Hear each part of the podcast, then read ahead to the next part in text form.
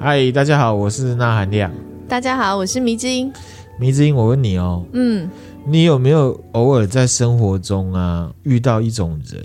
什么人？他很有自信，可是呢，他的自信似乎有一点点，你不明就里，就是会想说，哎，有有哈，嗯，哎，你是不是跟我想到同一个人？我脑中家人、啊，家人哈，家人，家人哦。对，啊，是啊，那我们今天就来讲这样子的状况是怎么造成的？是烧脑的主题吗？它不是，它很不会烧脑，它就是一个实验，然后它就是一个效应。哦，好，嗯、这个状况呢叫做达克效应。达克 D K 哦，对 D K。那为什么叫 D K？是因为发现这效应的是两个人，康奈尔大学的社会心理学家大卫，嗯，跟这个贾斯丁。贾斯汀·克鲁格哦，我想说贾斯汀明明就是 J 哪来的 K？、哦、大卫·邓宁他叫当宁，然后克鲁格叫做 Kruger，嗯，就是 DK，所以就是人家就简称是达克效应。嗯嗯，它是一种认知偏差呃，能力欠缺的人会有一种虚幻的自我优越感，错误的认为自己比真实的状况更优秀。这两位心理学家呢，去发现的，嗯。然后他们还得了搞笑诺贝尔奖，因为这个。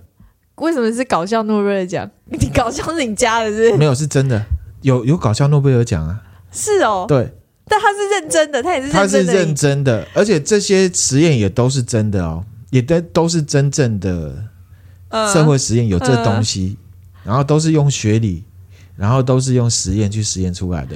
嗯啊，像前一阵子我印象最深哦，那个搞笑诺诺贝尔奖每个每年都有，然后我最印象最深最好笑的是有一个搞笑诺贝尔奖是他们用磁浮的方式把一只青蛙漂浮在空中，然后他们就得了搞笑诺贝尔奖。所以搞笑诺贝尔奖他。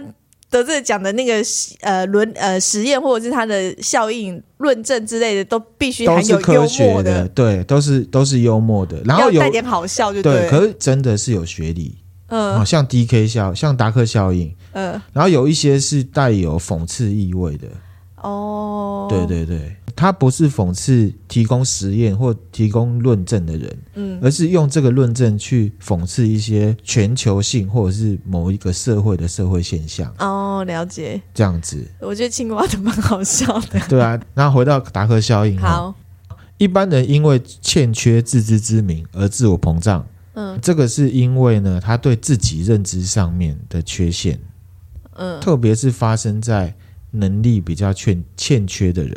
嗯，而且重点是，能力欠缺的人并没有办法认识到自己的无能，嗯，所以没有办法准确的评估自身的能力。这感觉蛮像是先天上的一个。这个东西常常会被拿来骂人，嗯，可是实际上达克效应呢，不止发生在能力欠欠缺的人身上，嗯，也会发生在专家身上。可是他们的效应是相反的。能力趁欠缺的人，他针对一件事情，他会觉得我一定可以做得很好，嗯，然后很有自信。嗯，专家的话呢，他会觉得我可以做得好，嗯，别人也可以做得好，嗯。可是其实这件事情可能专家才做的好，这个也是达克效应，这也叫达克效应哦。对，能力差的人对自己有错误认知，觉得自己做得好。这个问题在于我对自己的错误认知。嗯，专家的这一部分是他对他人的错误认知。哦，所以具体的说，能力差的人高估自己，能力强的人低估自己。哦，大概是这样的效果。所以要怎么？如果一个不熟的人，你要判断他是哪一种，可能没有办法。你必须要跟他深入的，你要跟他互动，互动才知道他到底是有能力还是没能力，他是属于哪一个部分这样。譬如说。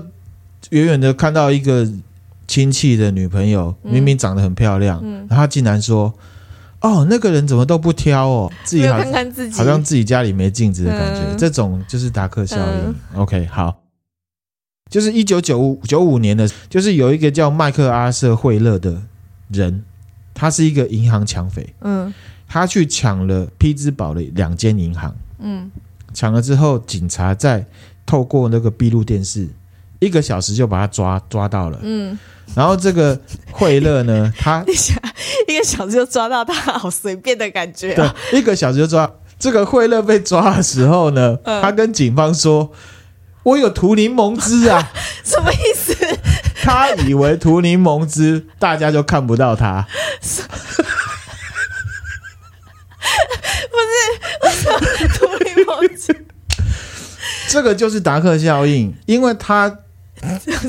他能力欠缺，连最基本的判断能力都没有。这个能力差的人呢，处在一种虚幻的自我优越感，无法认识到自身的无能，不能准确评估自己的能力。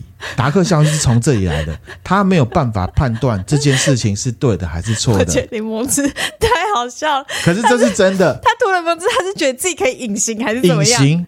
隐形可以隐形。来，我问你，以前不是有电视剧那个柠檬汁写了字，然后要火烤才会被看见？哦，他的他以为是来这边涂了柠檬汁他就隐形了。哇哦，太好笑了，这是真的，太好笑了。所以呢，他们就看了这个东西，觉得怎么会有人这样？怎么可能会有人这样想？所以他们就做了假设。嗯、呃，显然呢，这个惠勒。嗯，他以为柠檬汁可以让他在镜头下面隐形，这个超好笑。所以 D K 这两个人呢，嗯、他就假设在某方面能力较多的人会面对双重问题。嗯，一方面他们会做出错误的决定。嗯，二方面因为能力低下，所以他们不能正确的认识自己能力不足。嗯，所以就更无法去思考、去确认说他的决定可能是错的。嗯嗯。以柠檬汁的例子，你来想一下。对啊，是啊。他因为能力很低，不知道去哪里看到说柠檬汁可以让他隐形，所以他就拿来涂在身上。嗯，涂在身上，他要做之前，他其实是要评估这件事情到底是真的还是假的。对。可是因为他的能力太低下了，造成他没有办法判断。这件事情到底是真的还是假的？呃，这个就像塔罗牌里面那个愚人、愚笨的人，他就是头看着天空，拿一个包包，很乐观，觉得自己是勇敢的往前走，可是前面是一个悬崖哦的那种感觉，呃、能力低下，低下到一个程度，他没有办法去判断某件事情到底是真的还是假的，或者是他来做这件事情到底是对的错的。嗯嗯，这个就是达克效应。嗯。好，他们就做了第一个实验。嗯，第一个实验是他们找了六十五个同学，来回答问卷。嗯，他这个问卷呢是上面列了三十条这个笑话，笑话，笑话。然后受访者要针对这个笑话的好笑度去评分。嗯，等于是测验这些学生他自己的幽默程度。嗯，DK 两个人再把这个题目呢送去给八个专业的喜剧演员。哦，来评估这个笑话的好笑度。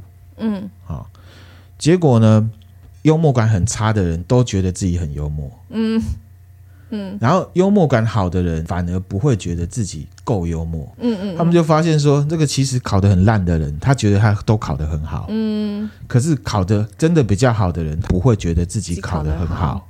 嗯，懂。好，这个就是达克效应的效果。第二个实验改成测试逻辑。受试者他回答了二十条的逻辑题目之后，也一样。嗯，考得很差的人觉得自己的逻辑很好，很好。考得比较好的人并不觉得自己的逻辑特别好。嗯，这两个实验算是第一段，印证了他们的假设。嗯，能力差的人都觉得自己很厉害。嗯，就会自我膨胀。其实能力好的人不会觉得自己很厉害。嗯嗯。好，然后呢，他们有一个假设，那如果这些能力差的人，嗯，你受过一些训练之后。会不会变好？会不会变得跟能力好的那些人一样？嗯，结果是有的。会哦，就是说某一件事情他很厉害，嗯，结果他考得很烂，嗯，可是呢，你把他训练之后，当他对这件事情稍微熟悉之后，嗯，他就发现啊，原来我之前没碰的 gap，嗯嗯嗯，知道了之后，对自己的自信心会下降，嗯，所以他做事情就会变得比较谨慎，嗯。跟他就 gay 搞那种，通常都是第一阶段。嗯，第二阶段的人通常是不太讲话、很谨慎的那一种。嗯，好，这个要讲的结果就是初学者的自信心是标的很高的。可是呢，你看 X 轴有没有是知识量？嗯，Y 轴是自信心，你的知识量越低，你的自信心越高。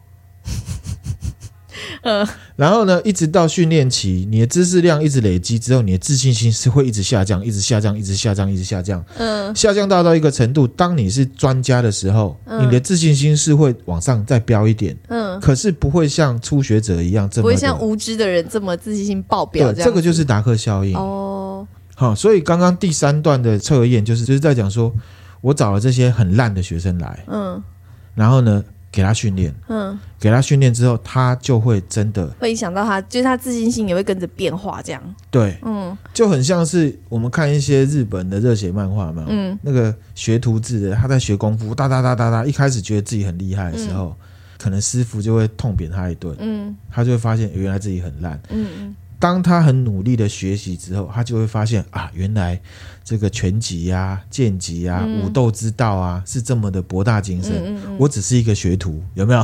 就大概这种心态，他就会自信心就会降下来了。然后一直到他是专家，他出师的时候，他就是一个很成熟的样子，嗯，就不会很 gay 佬了。嗯，可是他对自己是有自信的，有自信，对，但不会自信心爆棚这样，对。蛮有趣的，我觉得那柠檬汁真的太好笑了。太好笑了，嗯，花了那么大的力气啊，实验出来其实就是要讲，越无知的人越容易高估自己。D 跟 K 啊，他们在一九九九年发布了这个论文之后呢，他们有总结，第一个，能力差的人会高估自己的技能水准。嗯，有的人看 NBA 有没有打了一嘴好球？哦，真的很多这种，很多这种吗？嗯、第二点，这个是重点。能力差的人不能够正确的认识到其他真正有这个技能的人的水准，他没有办法评估这个人是厉害还是不厉害。嗯，即便这个人很厉害，他也看不出来，因为我的能力很差。嗯，所以我没有办法判断他。好，第三点，能力差的人无法认知而且正视自己的不足。嗯，随着时间的演进，他会呈现出极度极端不足的状况。嗯。因为他不知道自己很烂，对，他不懂得检讨、啊，所以不会去加强自己。嗯，那其他人一直在加强的时候，嗯、他就会显得非常非常的糟糕。哦，对。嗯、第四点，如果能力差的人能够经过恰当的训练，嗯，大幅度的提高他的能力水准的话，他最终会认知到自己其实之前是还蛮无能的。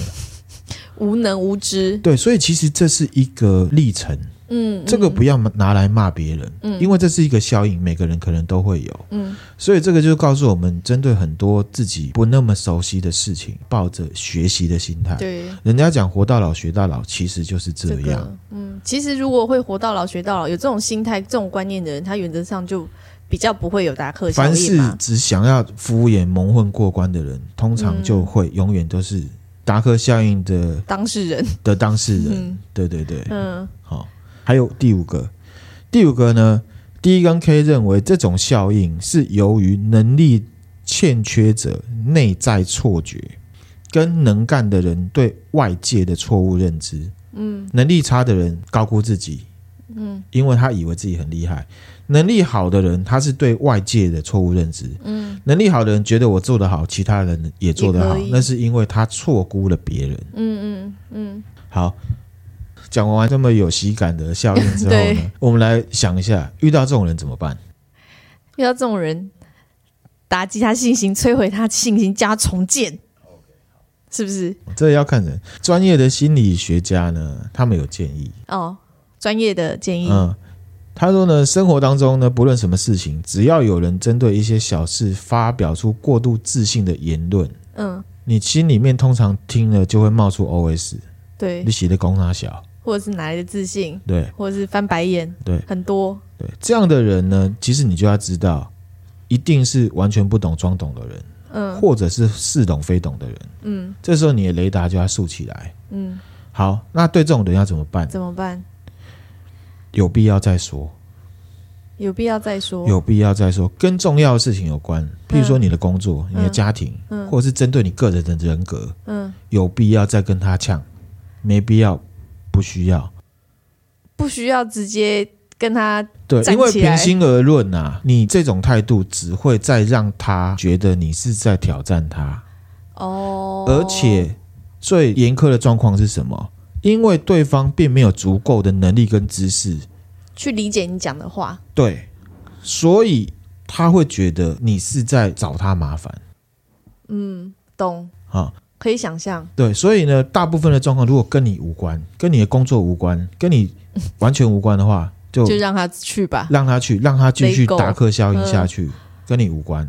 嗯，如果这件事情是跟你的工作有关，跟你有切身关系的话，嗯、你要怎么样去面对他？你知道吗？怎么样？不是跟他对呛，嗯，是找机会让对方无法开脱。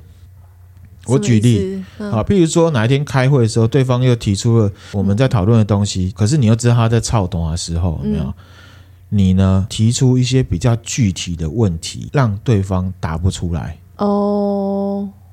要针对那件事情，你不要让他觉得我是在告诉你你是个白痴，嗯，而是针对那个问题，嗯，针对他正在操刀的事情，你用具体，因为他在操刀，通常就是打高空。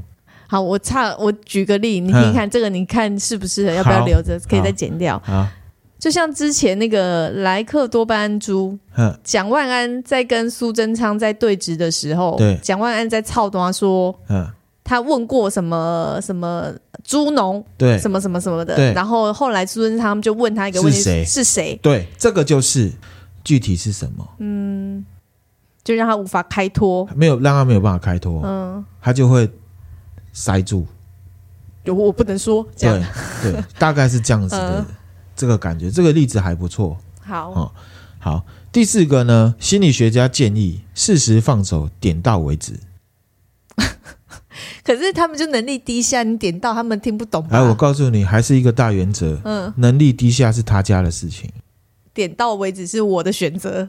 对，点到为止，因为哈，你把对方往死里打，又会回到。我刚刚讲的第二点，因为他完全没有能力可以判断，他不觉得你比较高明啦。即便你实际上比较高明，达克效应就是要讲，就是他完全没有能力去判断你高不高明。嗯嗯，他只觉得自己是高明的。嗯，好，所以点到为止。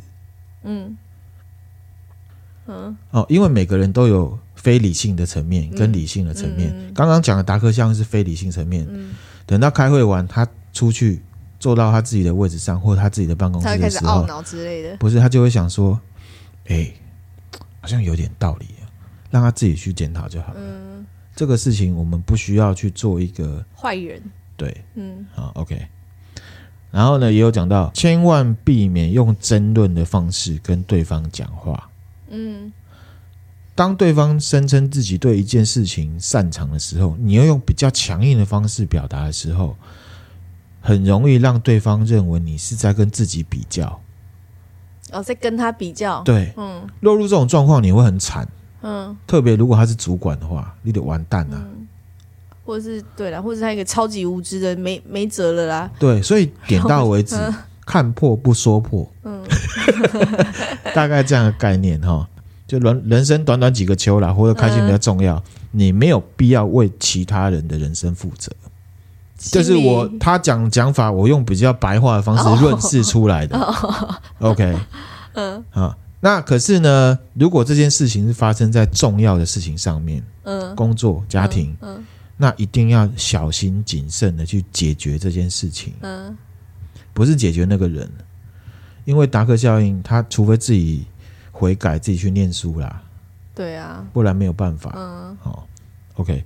总之呢，达克效应它是一种心理学现象，它不是疾病，嗯，可能发生在每个人身上。嗯，觉得这种效应是拿来自省用的，嗯，时时提醒自己，对，自信绝对必须要是其来有自的。对，OK。那我们今天分享的内容就是这样啦。嗯，那如果大家听了觉得有趣的话呢，可以。